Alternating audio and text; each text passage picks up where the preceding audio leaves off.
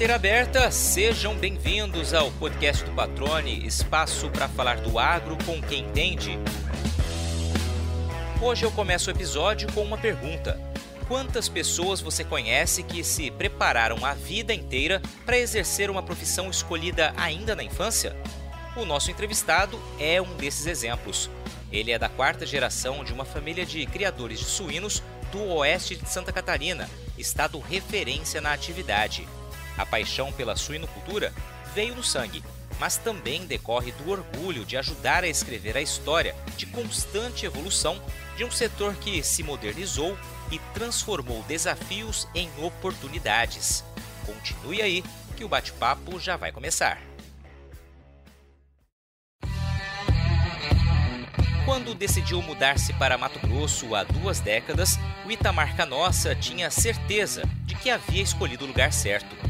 Diferente dos inúmeros imigrantes que vieram para o Cerrado com foco na agricultura, ele enxergava a região com um olhar estratégico.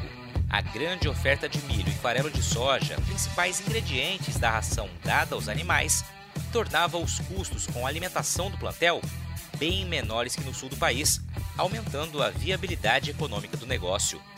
Nesse período, ampliou de 200 para 2 mil a quantidade de matrizes alojadas nas granjas em Sorriso e Vera, no médio norte do estado.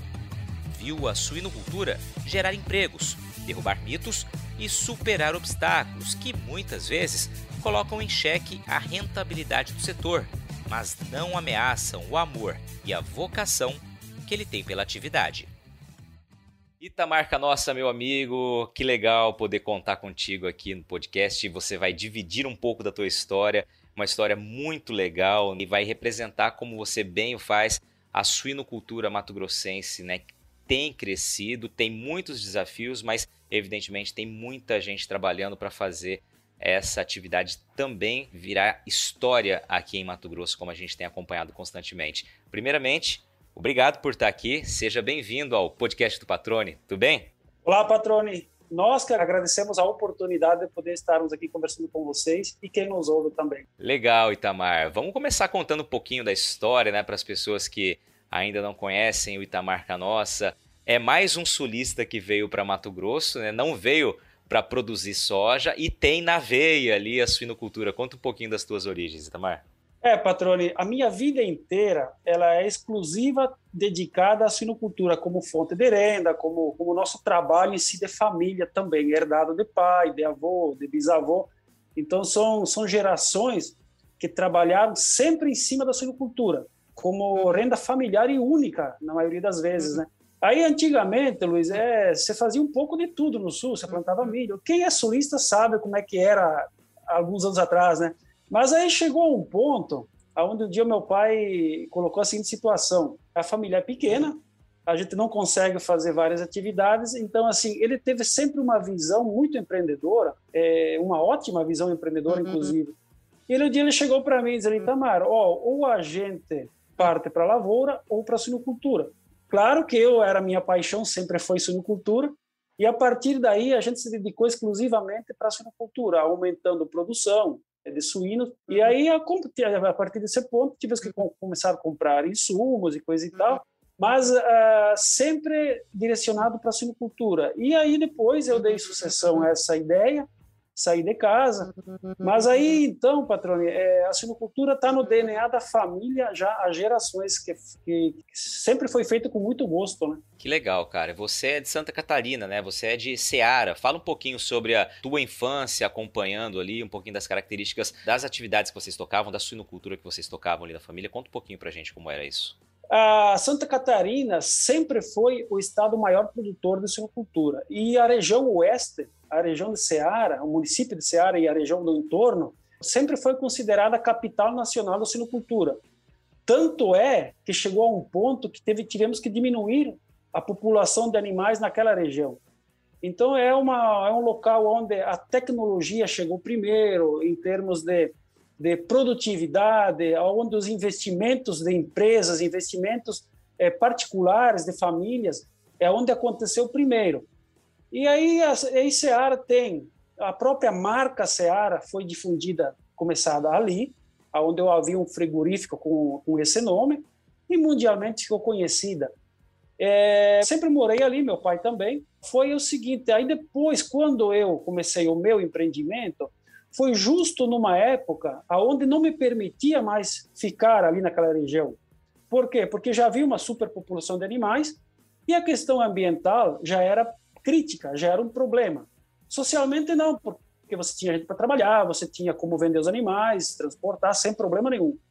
Mas aí já que eu ia começar aquela aquela situação, eu tive que sair procurar um lugar diferente para poder dar continuidade à minha atividade a qual, patrão, foi aonde eu me preparei a vida inteira para isso, né?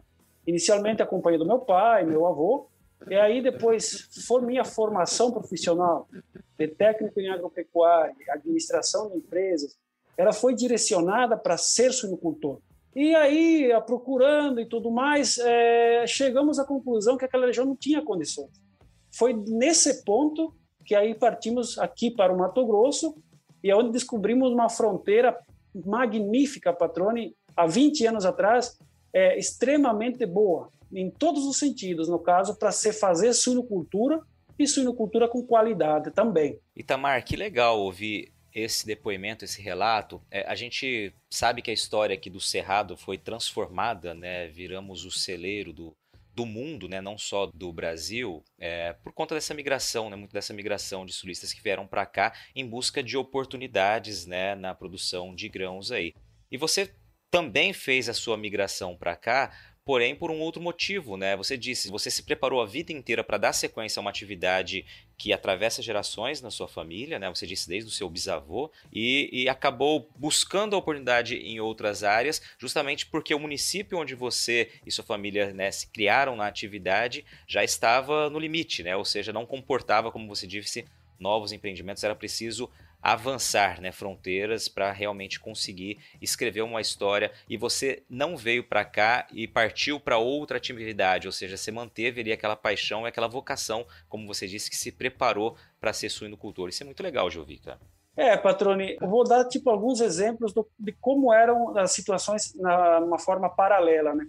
Santa Catarina, o milho extremamente caro na época já, é, não havia milho no ano todo, já havia uma escassez de milho, de matéria-prima, você tinha situações assim onde você tinha que trazer milho de longe, estava se tornando inviável o milho. Em Santa Catarina, quem tinha um pouco de visão a médio e longo prazo, percebeu que não havia como produzir mais milho, porque já a área já era toda ocupada, e aí você você sabia que você eternamente você iria enfrentar esse problema. Tanto é que é o que está acontecendo. E aí quando você já percebe esses problemas e você começa a procurar um local onde você evita essas situações. E na época, inclusive, hoje não é diferente, o melhor ponto para se trabalhar sinocultura era o Mato Grosso. Por quê? Havia milho em abundância, água muito mais ainda, porque aqui a nossa nosso nosso recurso hídrico aqui é, é fenomenal, você encontra água de qualidade e, e o volume que você precisa, né? O mercado consumidor aqui era bom já e a produção ainda era fraca, produção de carne suína. Então você tinha que trazer, você tinha que importar de outros estados essa carne e ela chegava aqui, claro, pela logística nossa aqui, ela chegava muito cara. Então, quando você começava a fazer um, um cálculo de custo de produção, você viabilizava plenamente a produção suína aqui em loco porque você tinha que trazer de fora. Um dos poucos é, problemas era trazer a nutrição de fora. Tinha que trazer de São Paulo, trazer do Sul, mas como era um volume pequeno, você colocava num caminhão, trazia facilmente produtos para alguns meses, né? O produto em volume, que é o milho e o farelo de soja, havia aqui disponível e bem mais em conta. Então a margem de lucro aqui na época era bem superior à margem de lucro na produção do Sul. Outra situação que ficou é, totalmente diferente, que o Sul já a produção de suíno é quase que totalmente de integração, aonde você trabalha junto com uma empresa, essa empresa te presta assistência técnica, ela te ajuda em, é, financeiramente em várias situações, mas ela não faz isso à toa, ela vai te cobrar um percentual em cima da tua margem de lucro. Aqui, totalmente diferente, não, há, não havia integração. E aí você é, se torna, eu me tornei no caso um produtor independente. eu tive que aguentar todos os impactos de mercado, de compra, de preços, de tanto de insumos quanto de suínos, mas, ah, como eu falei anteriormente, a gente havia já se preparado para essa situação. E aí, diante disso, é que você sendo competente, você consegue uma margem de lucro muito melhor. E foi o que aconteceu. Você produzia de forma barata para atender o mercado local que pagava muito melhor na época do que o mercado do sul do país, né, Patrônio? Legal, cara, legal, exatamente isso. Só para te perguntar, quando você veio para cá, você não ficou tentado também a se tornar um produtor de grãos ou já não havia mais espaço? Você disse 20 anos, então foi no início da década de 2000. Isso, Patrônio, foi em janeiro de 2000, a gente, meu pai e eu visitamos aqui, compramos uma chácara, 25 hectares, uma, era o que dava para comprar na época, financeiramente, a nossa família sempre foi muito, como todo bom brasileiro, né, Patrone, muitas dificuldades financeiras. A gente vinha saindo de uma situação complicada.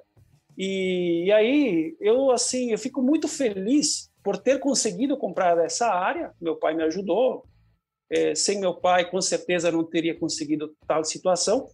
E foi o que deu para fazer no momento. Então, quando você pensava em entrar para a agricultura, a nossa situação financeira e já o valor das áreas, já naquela época, já havia muitos anos de, de, de Mato Grosso de terras abertas, já tinha ficado cara, já tinha ficado inacessível para a nossa condição financeira.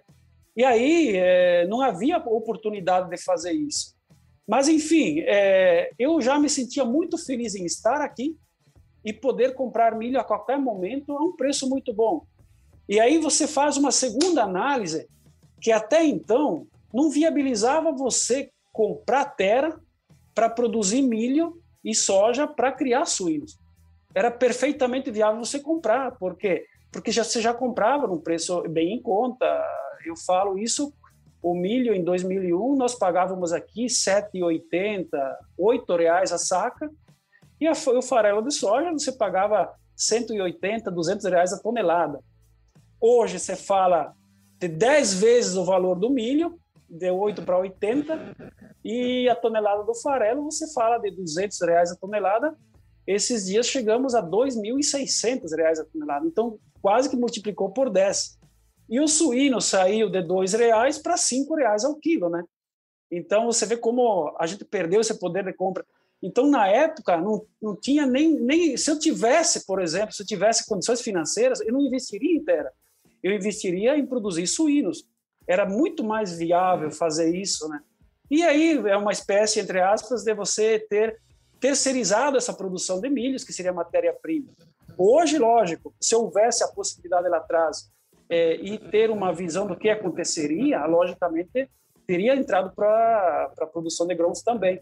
Mas enfim, patrônio, a gente fez o melhor que pôde com o que tinha na mão na época. Né? É, mas é exatamente isso, como você bem descreveu, né? É, você tem que olhar, claro, o momento, né? Então, você chegar com 25 hectares para Mato Grosso é uma terra pequena que não daria escala, né, para você produzir grãos, né? Evidentemente, mesmo naquela naquela época. E você já tinha no sangue a vocação, a paixão pela atividade, obviamente. Todo o planejamento foi feito em cima da suinocultura. Antes da gente avançar um pouquinho nessa história aqui em Mato Grosso, eu queria só, por curiosidade, saber como era o Itamar Moleque, o dia a dia do Itamar Moleque lá em Ceará, né? Como você disse, você cresceu na suinocultura, como que era a tua relação assim com a própria atividade? Você eh, diariamente estava ali? Como que você desenvolveu essa paixão, além de, claro, conviver com isso, né, de família?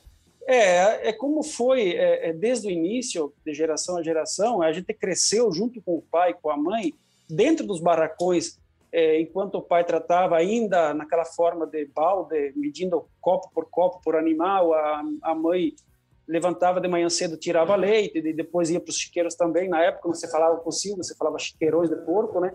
Então, é, a gente desde bebê, aí íamos junto, éramos carregados um balaio de palha, botado num canto, enquanto o pai e fazia coisa e tal, e a gente estava ali chorando, enfim, esperneando, como toda criança faz. Mas aí você vem crescendo, e aí a partir dos, dos, dos cinco, seis anos, você já começa a levar uma ferramenta, você começa ajudar a segurar uma tampa para o pai tocar um animal para cá e para lá, e aí você vai pegando gosto, você cuidava a, a, forma como naturalmente o teu pai agia, medicar animais, é, fazer partos, e aí eu sempre digo, foi, e sempre é assim, claro, o maior professor, maior e melhor professor é o pai, ou a mãe, no caso, no caso os dois, é onde a gente aprendeu a fazer isso.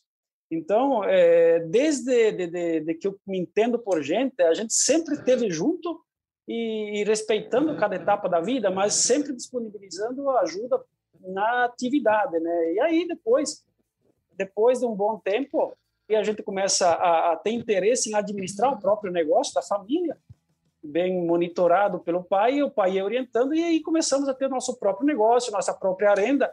Então, assim, é, quando o meu pai ele me deu alguns animais para mim criar, e aí eu criei esses animais, lógico, com todo amor, é aquela, aquela intenção de atiçar a, a visão financeira. E aí você vendeu esses primeiros animais, aí você achou que ia ter todo o dinheiro do mundo, aí você entendeu que tinha um custo para produzir, que sobraria menos dinheiro, é, já vem o impacto daquela orientação financeira. Então, aí você começa a criar essa visão e entender como funciona. E aí você cria aquela vontade de, de produzir mais para você sobrar mais, produzir em escala.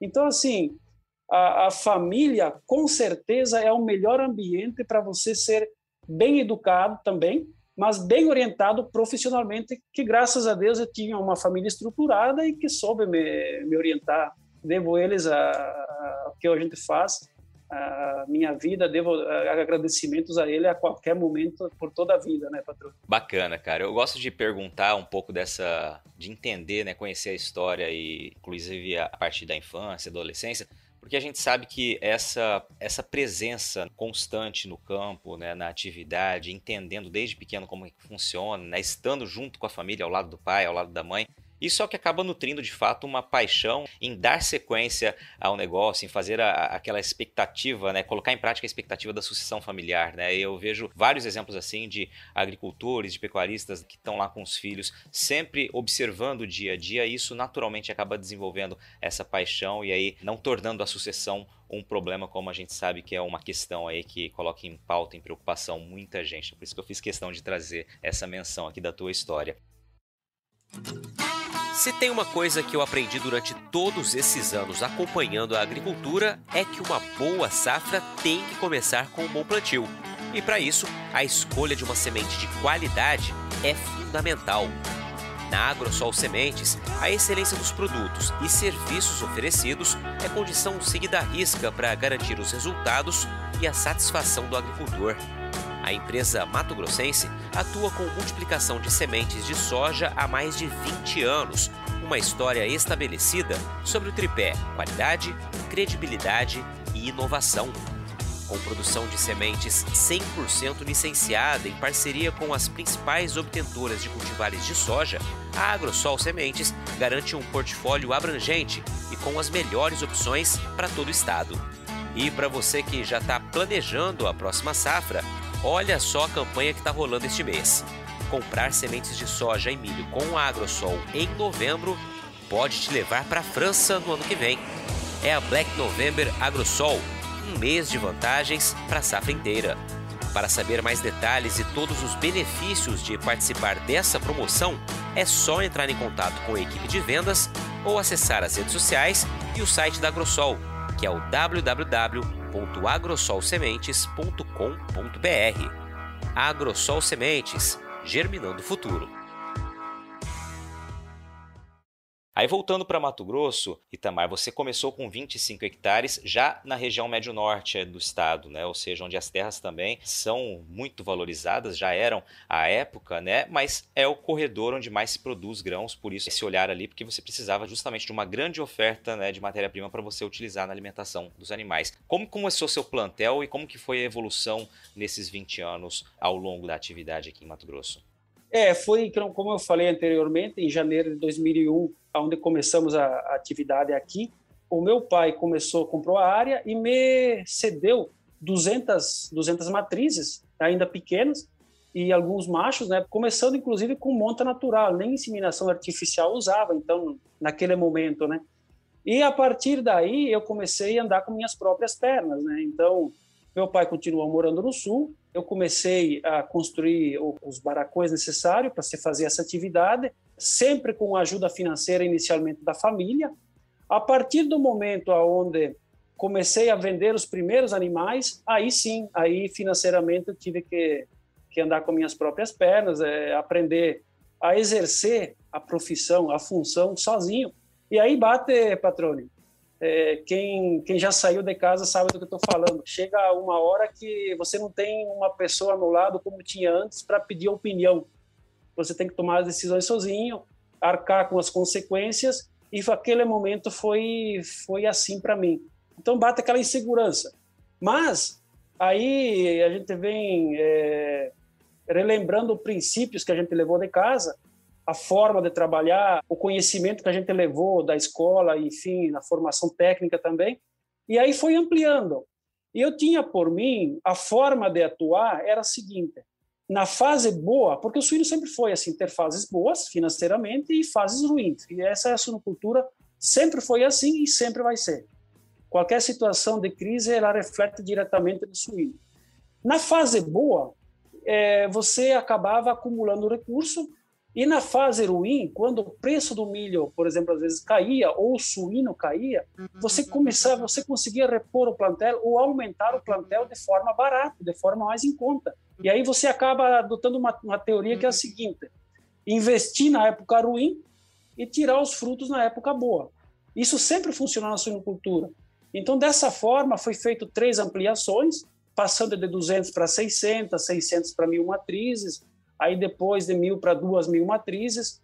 Então, assim, houve um, uma constante evolução e aumento, e nesse meio tempo também a gente teve que evoluir é, no uso de tecnologias, em manejo de animais, atendendo o bem-estar animal, principalmente ah, evitando assim problemas ambientais, a suinocultura, você sabe, Patrone, ela é uma atividade complicada ambientalmente, ser mal feita. Agora, ela é o patinho feio. Agora, quando você trabalha de forma adequada, é uma das melhores atividades na questão ambiental também. Por quê? Porque hoje, com a tecnologia, a tecnologia existente que a gente pode adotar dentro das granjas, e não são extremamente caras, elas são viáveis, perfeitamente viáveis você consegue produzir energia elétrica, você consegue produzir biofertilizantes. Então, o que era um problema, é, em algumas vezes, no decorrer desses 20 anos que eu percebi, acabou sendo uma fonte de renda e rendendo mais do que a própria atividade suinícola. Por quê? Porque em épocas ah, onde o suíno ele produz no, no vermelho, produzindo no, com prejuízo, é, aquela fonte de renda ela permanece. Você começa, você continua produzindo energia, você transforma o gás metano, queimando ele em energia elétrica, e aí toda e qualquer granja ela consegue ser autossustentável. E ainda há uma sobra de energia. Então, quando você fala em produzir energia, ainda mais agora que é o a gente tem esse assunto no, no em foco, inclusive agora nessas épocas de, de energia cara, a gente injeta na rede essa sobra. Então, muitas vezes, as pessoas da cidade, as pessoas da empresa acabam usando uma energia que foi produzida aqui mesmo, na granja de suínos. Então, ela, essa pessoa, esse comércio, esse local, ele não é beneficiado só pela produção de carne, pela produção de salame, pela produção de comida. Ele acaba sendo beneficiado também por esse benefício que é a energia elétrica. Uh, biofertilizantes, você acaba consumindo menos, comprando menos, você esgota jazidas é, de fosfato, de nitrogênio, você acaba reduzindo esse, esse, consumo na compra, você acaba usando o teu próprio nutriente. É até uma situação onde você diminui o custo na produção da lavoura. Então são situações onde é, a suinocultura ela, ela teve uma evolução rápida e, e benéfica, porque porque ela, o que era problema acabou se tornando solução é, tanto ambiental quanto social, porque ela gera muito emprego, patrão, quando você bota uma matriz, você precisa de uma pessoa para cuidar. Você precisa mais três pessoas para transformar esses, essa matriz, os, os filhotes, ou os animais dessa matriz, transformar em carne, em salame, em linguiça. E aí você precisa mais uma pessoa no mercado para vender. Você precisa mais alguém para transportar esse animal, para transportar esse produto. Então, um único animal gera no mínimo 10 empregos, é, um, um direto e mais 10 indiretos. Né? E aí você falou de todas essas potencialidades com o advento da tecnologia, né, e de toda a transformação do que eram um problema ambiental né, em oportunidades, como você bem descreveu. Eu queria só aproveitar a tua expertise aqui, Tamar, porque a gente sabe que muitas das pessoas que estão ouvindo o podcast agora não têm uma relação próxima com a suinocultura. Então acho que é uma oportunidade para você explicar como que é produzido tudo isso que você disse, né? Ou seja, o que, que mudou nas granjas para que passasse a ser produzida energia também. Eu queria que você explicasse um pouquinho isso para que fique claro para todo mundo que está ouvindo. Na verdade, Patrone, quando as pessoas elas, elas ficam sabendo do processo, elas até desconfiam de tão simples e tão prático que é essa situação. Então, não foi reinventado ou inventada a roda, é, foi apenas adequado a algumas situações. E é, é simples de se entender, Patrone. Você tem o dejeto do suíno, você, você canaliza ele para dentro de um biodigestor, esse biodigestor nada mais é que um espaço confinado, sem a presença de oxigênio, então você é, dimensiona esse espaço para armazenar para 28 dias, pelo menos, esse, esse, esse dejeto suíno fique ali. É o tempo necessário para fermentação, e essa fermentação ela gera o gás metano e outros, uh, outros gases em menor quantidade. Enfim, 90% daquele gás é metano. E, esse, esse, e o metano ele é extremamente inflamável, né? é idêntico ao gás de cozinha, em termos de até um pouquinho menos, enfim, a combustão do metano. E aí, esse metano, você tem inúmeras utilidades. Você pode canalizar ele para o fogão a gás da cozinha, você pode usar ele para cozinhar o próprio alimento. Você existem hoje já há mais de 10 anos já existem tratores funcionando a gás metano. Há pouco tempo é, vimos uma situação onde uma, uma empresa começou a introduzir isso na frota de caminhões a, o gás metano. E o que é mais corriqueiro hoje no dia a dia aqui é você transformar em energia. Como é que funciona isso? Já existem empresas que fabricam motores.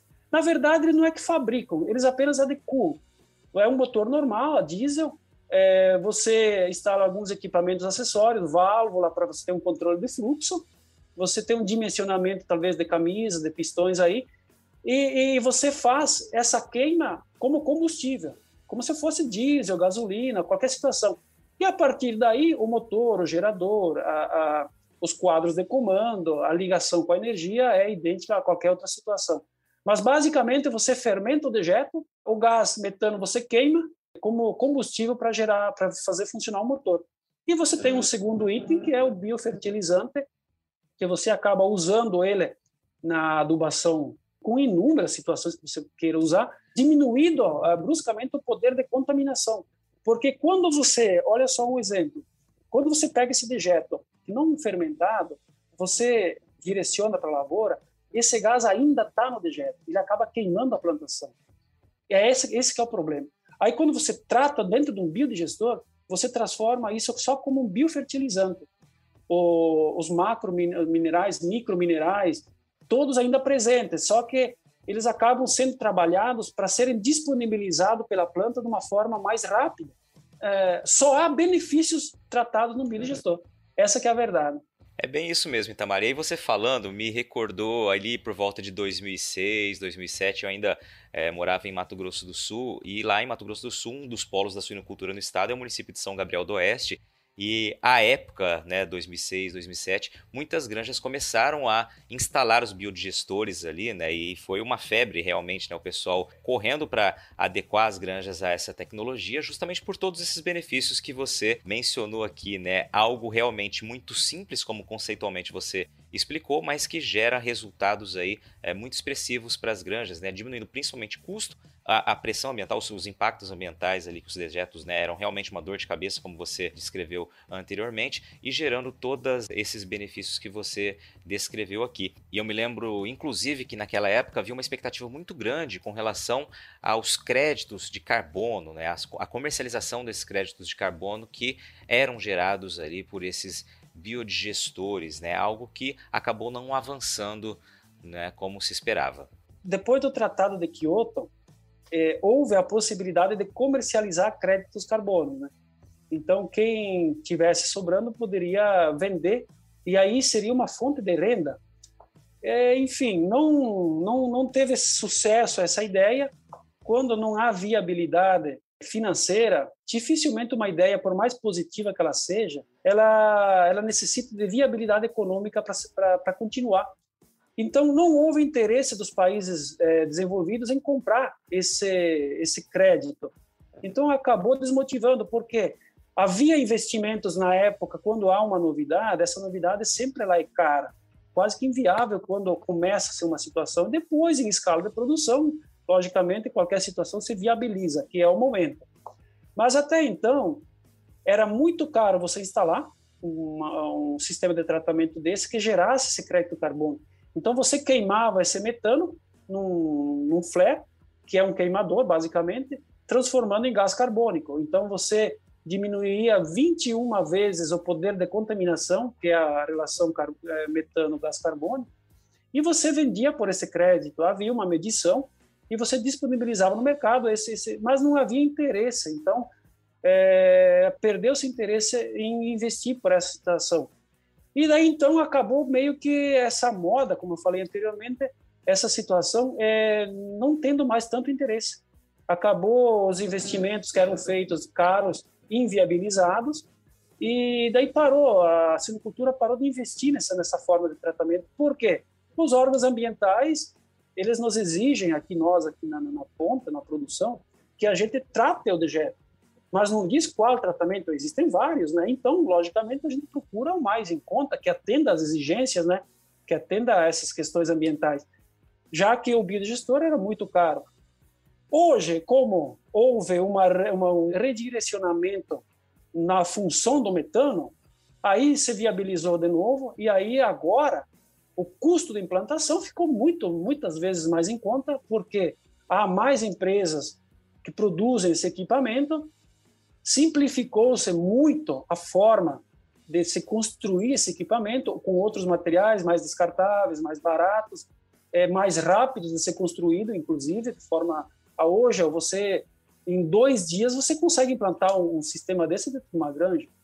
Então, naquela questão lá atrás do, do, dos créditos carbono, é, houve um desinteresse por quem devia comprar o crédito. Então, nós que estávamos produzindo, não tínhamos para quem vender. Ele desvalorizou, não viabilizava. E é o que a gente está falando quando você fala em COP, COP26. Hoje você volta à tona nessa questão ambiental é, onde o Brasil é, é detentor de, de, reservas, detentor de, de, um ativo ambiental, e ele tem que ser recompensado por isso. Ele, ele é guardião desse patrimônio. Aí não adianta, é, já uma, pessoa, uma, uma posição pessoal minha, patrimoniológico, né? É, há quem cobre, mas não há colaboradores que venham se dispor a, a, viabilizar isso, né? Então a gente aqui, a gente acaba, patrone, eu vou usar outro termo mais simplório, mas a gente acaba sendo bandido é, e nos impõe isso na cabeça que somos destruidores da natureza e não é verdade. Isso é totalmente errado, porque nós produtores, tanto produtores de carne quanto é, lavoureiros, nós somos obrigados e por órgãos ambientais e também por nossa própria consciência que a gente tem que proteger os, os mananciais de água, que a gente não pode poluir, que a gente tem que derrubar só a mata necessária. Então, é, se a gente não fizer isso, a gente, entre outras tantas coisas, a gente é penalizado. Então, são situações onde é, você tem que atender, para funcionar um sistema, você tem que atender questões sociais, ambientais, mas também econômicas, que é onde dá a sustentação do, do, dos projetos em si. Né? Pois é, esse assunto, né, o mercado de crédito de carbono é, teve destaque na COP26, agora, né, terminada recentemente. Você acredita que esse é um assunto que ainda gere interesse né, ou desperte expectativa entre os suinocultores? Eu acredito que sim, Patrone. Na verdade, você teria que ter uma bola de cristal para tentar imaginar o que aconteceria, porque ela dará certo quando os países desenvolvidos se envolverem de fato, porque o dinheiro está nas mãos deles. Então, se não acontecer adversidades que forcem esses países a, de fato, enxergar isso de forma séria, e o que, que seriam essas adversidades? Alteração da temperatura, falta de chuva, chuva em excesso, mais localizado num ponto, no outro, aonde começam a, comecem a acontecer problemas da natureza, na natureza em si, enfim, é, desertificação.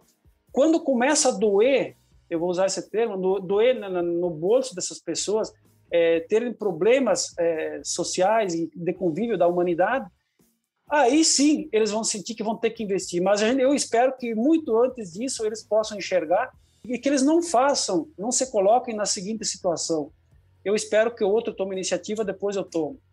Eu, eu considero que países, administradores coerentes, eles tomem iniciativa que sirva de exemplo para outros. Então, é, quando você usa como exemplo Brasil, eu vou te dar uma situação que a gente sabe perfeitamente. Ela é o Brasil é visto hoje é, com uma visão negativa no exterior, mas não é isso. Você, quando você começa a medir áreas, quando você começa a ver o tamanho da nossa reserva que é conservada, que é protegida, na verdade nós somos o exemplo para essas pessoas. Eu visitei Patrone pessoalmente alguns países onde não há basicamente reservas ou elas foram recolocadas depois. Então a nativa, as florestas nativas, elas são muito poucas. Então já se destruiu. Então fica fácil alguém é, olhar os defeitos dos outros. Então são situações onde é, o Brasil hoje ele é exemplo sim. Tem problemas? Claro que tem, tem ainda tem. Mas é, num tempo muito curto, com certeza seria resolvido ainda mais rápido se houvesse esse entendimento de que deveríamos ser eh, valorizados por esses ativos ambientais. Você sabe que, além de ser o maior produtor de soja do Brasil, Mato Grosso também é uma referência na exportação do grão para outros países, né? Mas você sabia que o consumo da soja mato-grossense dentro do estado tem crescido gradativamente? É, nas últimas quatro safras, o aumento médio da nossa demanda interna girou em torno de 5% ao ano, resultado direto do investimento na verticalização da produção, como o que é feito pela RUT Brasil. A empresa processa mais de mil toneladas de soja por dia, transformando o grão em farelo, que atende aos mercados nacional e internacional, e óleo, que é direcionado para a produção de biodiesel. Instalada no Distrito Industrial de Cuiabá, a fábrica vive um momento de expansão, com expectativa de ampliar já para o ano que vem a capacidade de processamento para 1.400 toneladas de soja por dia. Fundada em 2016 por empresários com mais de 30 anos de experiência no agronegócio, a RUT Brasil prioriza a qualidade dos produtos e serviços prestados, seguindo rigorosos programas de boas práticas de fabricação, com o orgulho de ser uma empresa que acredita em Mato Grosso. Para conhecer mais, acesse www.rutbr.com.br.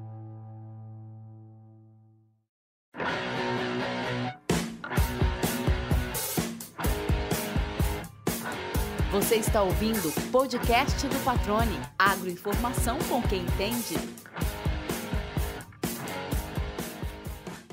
Bom, Itamar, agora vamos trazer um pouquinho da realidade atual da sinocultura no que diz respeito à viabilidade econômica. Né? A gente atravessa um momento em que, como você já destacou ali um tempinho atrás na sua fala, os custos estão nas alturas, o que torna, claro, a necessidade de que a atividade seja muito eficiente para que possa se pelo menos empatar ou gerar uma certa receita. Como que é o momento atual da sinocultura na sua avaliação? A suinocultura matogrossense, ela, Patrone, ela vem passando por, momentaneamente agora, uma situação delicada, porque o custo de produção hoje no Mato Grosso, eu falo uma média, porque não é exato, cada granja tem seu próprio custo. Ela hoje está em R$ 5,50 a R$ 5,60 para se produzir um quilo de suíno. E esse, esse mês nós trabalhamos em R$ 5,20, 5,17. Então, passamos um mês de prejuízo e ele vem se alternando, meses é, sobrando, meses faltando. É aquela situação do custo do milho, para comprar um milho, para comprar um farelo. Então, o mercado começou, vamos usar o termo bagunçar, depois que começaram a produzir etanol de milho. Então, a demanda de milho, é, para quem produzia 30, 33 milhões de toneladas por ano, você usar um terço desse milho, enfim, é, para transformar em etanol, você acabou esgotando tudo e qualquer estoque do, do Estado. E passamos de uma faixa de preço de 16 reais, em torno de 16 reais, para 34, 32 e 34 reais. Então, quando entrou a produção de etanol de milho, o milho no Mato Grosso, numa média, ele dobrou de preço. O farelo acabou é, subindo, o soja acabou subindo, por quê? Porque quando uma das atividades se torna mais lucrativa, a tendência do produtor é partir para essa atividade. Você deixa de produzir um pouco de soja para produzir mais milho. E aí acabou arrastando o, farelo, o soja e o farelo de soja na mesma situação. A gente teve um segundo ponto, a pandemia. acabamos tendo problema com transportes marítimos, acabamos com demanda, com produção, com mão de obra, enfim, todo mundo sabe do que eu falo. Esse milho passou de 32, 34, uh, chegamos aqui em Sorriso, que é um polo produtor, a 80 reais a saca. O farelo, de, o soja em si, que se trabalhava na, na faixa de 70 reais a saca, onde era um preço bom, passou a 100 e chegamos a 160 reais a saca. E o suíno, ele vinha trabalhando antes dessa subida do, do, da matéria-prima nossa, que é o soja e o milho, antes dessa situação, é, nós trabalhávamos o suíno a 4,50. Nós tínhamos uma margem confortável, não era exagerada, era uma margem que nos permitia cobrir custos é, fixos e custos variáveis, e havia uma margem de lucro. E aí, depois dessa situação, o suíno ele passou de 4,50 para 5,50. Então, aí que nós começamos um, uma era na suinocultura mundial, inclusive, agravado com doenças sanitárias na China, na Alemanha, em outros países, onde a oferta também reduziu. Então, nós começamos a entrar numa era é, de prejuízo para a suinocultura. Então, o que, que aconteceu? O produtor independente, como ele não tem um auxílio é, de empresas, porque ele está no mercado à deriva, ele acabou sendo o maior é, afetado. As pessoas, naturalmente, quem não era competente quebrou, fechou. Os mais eficientes, que se preocuparam com tecnologia, enfim, em produtividade, são os que estão rastejando agora aqui, tentando se manter no mercado. Agora, as, os suinocultores integrados às empresas, esses conseguem trabalhar de uma forma mais tranquila. E são as pessoas, são, é, são os suinocultores que permanecerão no futuro próximo. É essa que é a tendência, é você trabalhar em parceria. E aí o independente, ele acaba te, tendo essa visão, e aí ele acaba criando cooperativas, ele acaba criando, ah, trabalhando mais próximo das associações, onde a associação, no caso nossa aqui do Mato Grosso, a Crismate, ela acaba também auxiliando é, tentando balizar preços, tentando fomentar centrais de, de negócio. Então, é, é evolução, não, não, podemos também criticar, porque é uma evolução natural de toda a cadeia, não só a suinocultura. É, as margens caem e você tem que se melhorar em produtividade para você conseguir manter. E a suinocultura não é, não é diferente. O que nós acreditamos na atividade é agora esperar que o setor de lavoura, do milho, da soja, algodão, feijão, ele vai se reequilibrar novamente, porque a carne se reequilibrou o ano passado. Houve um excesso de demanda, subiu e voltou. Aí os cereais, no caso, foi a vez deles deles terem esse impacto nos preços, nas demandas, e aí o preço disparou. Agora, esse ano, a gente sabe que o custo do lavoureiro também disparou. Então, há uma, uma, uma linha onde a gente já viu por outros anos é, natural também. Há uma margem inicial de lucro muito boa, aí o custo dessa lavoura vai subir junto, no ano seguinte esse, esse custo vai permanecer, e aí o, o valor do milho, do soja, a gente acredita que vai recuar um pouco. E aí essa readequação vai ser aonde a suinocultura vai voltar a ser viável, e a lavoura, claro, vai passar o ano, talvez um ano ou dois mais complicado, mas também, logo, sempre depois de uma crise, há uma readequação dos mercados e tudo volta ao normal. São situações que a gente não tem controle. É, como controlar isso? É o mercado que faz isso, é independente e não é a primeira vez que isso acontece também, né, patrão? É, exatamente. E você citou a Crismate, né? Você é presidente da Crismate, está no segundo mandato, na segunda gestão, e vocês têm trabalhado muito já há algum tempo, já o entrevistei várias vezes quanto a isso, né? Trazendo alertas né, para os produtores, justamente para olhar os custos de produção, olhar a atividade, buscar na medida do possível, ter um planejamento que antecipe situações como essa, na medida do possível, volto a frisar. E um dos pontos que você já destacou algumas vezes, Tamara, eu queria trazer para cá também, é de fato a compra do milho, né? A atividade durante muitos anos pela característica da oferta abundante de milho aqui em Mato Grosso, era aquela história do suinocultor ou muitos suinocultores comprarem ali no momento que precisava do milho apenas, né? E vocês por várias vezes falaram em buscar maneiras de comprar com antecedência, se estruturar, a estocar esse milho. Como que você vê esse movimento hoje? É uma alternativa de fato para tentar, na medida do possível, driblar situações como essa ou amenizar os impactos de uma elevação tão grande de preço e uma disputa tão grande pela matéria-prima? É, a forma como nós trabalhamos nessa, nessa aquisição do insumo, no caso o milho, ela também evoluiu de uma forma muito drástica. É, como você bem falou, há alguns anos atrás, comprávamos milho a mês a mês, dia a dia, conforme a necessidade, e aí, é, na entre safra, começou a ter uma mudança na seguinte, quando você colhia o milho safrinha, o milho o preço estava bom. E na entre safra ele acabava subindo. Então, o que, que o pessoal começou a fazer? Comprar e estocar mudou aquela forma de agir, de comprar mês a mês, passamos a, a agir da seguinte forma: compra numa época do ano, você estoca para o resto do ano, onde você tem um preço é, mais tranquilo. Hoje, essa forma já não funciona mais. Por quê? Porque o milho ele sofreu uma demanda muito forte e ele não tem aquelas oscilações tão fortes como acontecia há poucos anos atrás. Hoje você não tem, não adianta mais você comprar na safra para querer estocar para o ano inteiro. A forma como nós trabalhamos hoje é basicamente é em contratos futuros. Quem tem uma visão um pouco mais apurada, ele vai agir dessa forma, é, porque é, ele vai ter uma previsão de preço para o ano que vem, para daqui dois anos, e ele vai acabar acabar comprando é, por pequenos lotes para fazer um preço médio. Por exemplo, o que está acontecendo é o seguinte: hoje você compra milhas para daqui dois anos, daqui três anos. Na verdade, numa, na forma de contrato, né?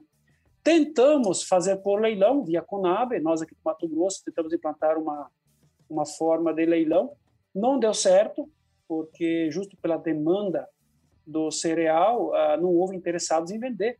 O produtor de milho sabia que se ele estocasse o milho, ele conseguiria dia a dia um preço maior. E aí partiu-se meio que involuntariamente, tanto de nossa parte como comprador, tanto como vendedor, o mercado definiu que como havia demanda, eles não tinham interesse em vender. Então, nós entendemos que, através de, de armazéns gerais, através de, de empresas, uh, você fazer contratos com o produtor, ou também diretamente com o produtor. Então, eu chego no, no produtor de milho, faço um contrato do ano que vem, estipulamos um preço, já há uma previsão aproximada do preço. Esse produtor de milho, ele já tem o custo de produção, ele já, ele já sabe o ano que vem qual será o custo, daqui dois anos, né? E aí ele tem como fazer, é, estipular em cima do custo uma margem de lucro e fixar um preço. E nós, ah, como compradores, é, você aí quando você faz isso, você não fica à deriva, você não fica à mercê de um preço futuro esperando lá o que vai acontecer. Você já tem garantido o teu custo que é variável acaba se tornando um custo fixo, né? Então a forma de se trabalhar ela evolui tão rápido quanto a produzir o suíno dentro da granja. A forma de vender o suíno, a forma de você comprar matéria-prima, ela, ela é muito dinâmica. E aí quem acompanha é o, é o produtor, não só do, do, no suinocultura, qualquer área. Quem consegue acompanhar, continua evoluindo. Quem não consegue acompanhar, com certeza passará muitas dificuldades. Né? Perfeito. Agora deixa eu te perguntar, isso aí você consegue antecipar essa compra para a safra seguinte, né, como você disse, ou para mais adiante ainda, já com preços pré-estabelecidos, né, conforme o mercado, porém a venda da tua carne, a venda do teu produto, ele não acompanha né, essa previsibilidade. Como é que fica essa relação? A gente sempre parte num ponto que é o seguinte: você consegue ter uma base, ter parâmetros futuros, no futuro próximo ou talvez um pouco mais a longo prazo, quando você trabalha com commodities. E um produto ele passa a ser commodity quando você consegue exportar pelo menos 40% dele. Então, quando você tem uma ligação com o mundo acima desse percentual, então você começa a ter muito mais importância na interferência externa de outros países, e aí já há uma forma ao mercado global aonde ele consegue trabalhar esse, esse, esse balizamento. A suinocultura não atingiu isso ainda. O maior volume ainda é consumido dentro do país. Isso nos traz alguns benefícios e às vezes não. Um dos benefícios disso é que você acaba, a, partir do momento que você tem uma, um, um travamento de exportação, ele afeta, mas não é tanto. Por quê? Porque você acaba colocando no mercado interno. Mas, em contrapartida, como a carne suína não é commodity, você vai depender do preço que vai acontecer dia a dia, como acontecia o milho lá atrás. Então, nós acreditamos, assim, Patrone, que em alguns anos a suinocultura brasileira ela tem condições, e hoje é um ambiente propício para isso, ela atingir um percentual de exportação onde ela se tornaria uma commodity. E aí sim nós teríamos mais uma certeza de preço, aí nós levantaríamos de manhã todo dia sabendo o preço que nós iríamos vender os, os animais daqui 30 dias, e já temos o, o custo de produção já estabelecido. Então você trabalha de uma forma mais segura. Hoje não, hoje é, inacreditavelmente você não sabe se você vai no fim do ano, se você vai ter lucro ou prejuízo. Inacreditavelmente você é, não sabe se você vai estar produzindo daqui a um ano, porque são situações quando elas convergem negativamente, mais de uma situação dessa, a chance de você quebrar, de você fechar o teu negócio é muito grande. Eu digo situações que convergem negativamente. Você tem uma questão de mercado, você tem uma questão sanitária, só essas duas, ou só a sanitária, é o suficiente para você quebrar a, atividade de um país inteiro. Aconteceu na Alemanha, aconteceu na China, é, por causa da peste suína africana, que eu vou dar um exemplo, né?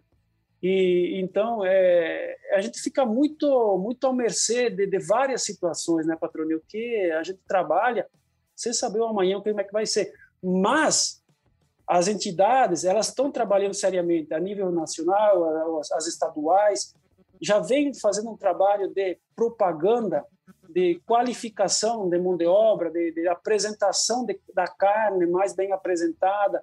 Você trabalha qualidade, você trabalha imagens do setor eh, de forma internacional diante de, dos compradores. E daqui a pouco, não tenho a menor dúvida que nós iremos vender carne para o mundo inteiro em maior volume. A gente já vende, mas em maior volume, porque eu sou franco em falar para você, Patrone, a gente não deve em nada em qualidade, alguma coisa ainda em logística, com certeza, mas já iremos resolver com ferrovias, com, com melhoramento em rodovias. Então, a, a, partir do momento que a gente resolve alguns gargalos aqui, é, nós temos condições de fornecer comida ainda mais do que já é hoje. Hoje, de um de cinco pratos no mundo, um é a alimentação do Brasil que está lá. Tranquilamente, nós conseguiremos ser mais que isso também. Maravilha, e ficou claro, né? Ou seja, essa previsibilidade de comprar o milho é porque você evita o risco de lá na frente a matéria-prima estar tá com um preço ainda mais elevado, então você tem essa previsibilidade, o mercado te aponta, porém você garante matéria-prima, mas não sabe por quanto vai acabar vendendo a sua produção. É esse risco que você bem descreveu aqui. Exatamente, patrão qualidade e credibilidade. Na era da informação e com tantas notícias falsas, é fundamental saber onde encontrar conteúdos produzidos por quem sabe que o bom jornalismo exige responsabilidade. E foi comprometido com você que o portal Lei Agora montou uma estrutura robusta, com uma equipe experiente focada em comunicar de um jeito diferente e dinâmico. O portal se tornou a primeira multiplataforma com conteúdo online e audiovisual em Mato Grosso. Lá você fica sabendo tudo sobre política, esporte, cultura, entretenimento e também sobre agronegócio. Toda quarta-feira à noite tem o programa Agro Agora, apresentado pela produtora rural Adriane Steinmetz, que, aliás, foi a entrevistada do episódio número 5 do podcast. Vale a pena você conferir a história dela. No Agro Agora, a Adriane fala de temas importantes do setor, com o conhecimento de quem também está do lado de dentro da porteira. Para acessar todo esse conteúdo no site ou nas redes sociais, é só digitar leiagora.com.br. Itamar, agora eu queria que você pudesse rapidamente trazer um panorama da suinocultura aqui em Mato Grosso em termos de números, né? Você já falou que a gente tem um foco maior no, no mercado interno, né? no consumo interno, exporta ainda um percentual pequeno, né? E quantas matrizes, qual que é o número aqui da atividade e para onde você acredita que a nossa suinocultura vá nos próximos 5, 10 anos? Para onde a gente vai chegar? Hoje o Mato Grosso ele tem é, 160 mil matrizes nas granjas tecnificadas quando se fala que há algum grau de tecnificação dentro de, de, de granjas e animais confinados. Logicamente, há animais de fundo de quintal e tudo mais, mas a gente considera é, esse número. É, 80% desse, dessa produção, de 75% a 80% aproximadamente, porque isso alterna a cada momento, né? Ela é consumida fora do estado. Ela tem que ser levada ou animais vivos, ou através de carcaças ou cortes em outros estados. Apenas 20, 25% do que se produz se consome no estado.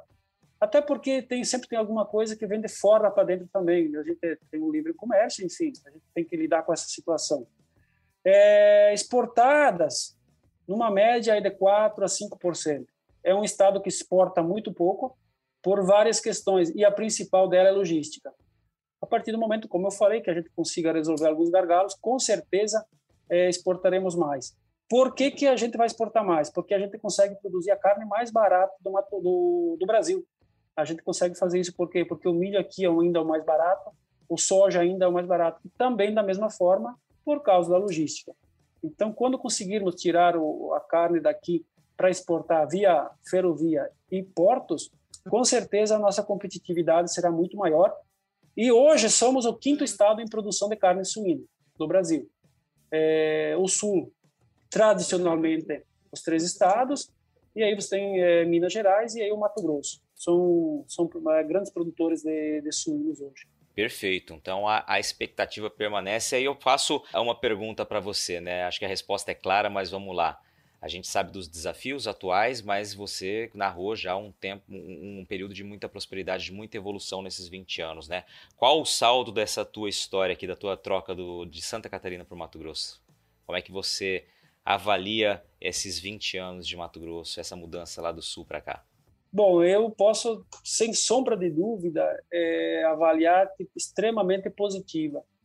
Como eu comentei anteriormente, por várias situações. E dentre elas, a questão de viabilidade econômica é a principal delas. É como eu falei, toda atividade, se ela não for viável econômica, não progride, não avança. E a suinocultura aqui, ela ainda é, é viável, apesar de dessas, dessa turbulência que a gente vê no mercado, ela vai se acomodar novamente, ela vai voltar a ser viável e o Mato Grosso, com certeza, vai investir muito mais ainda.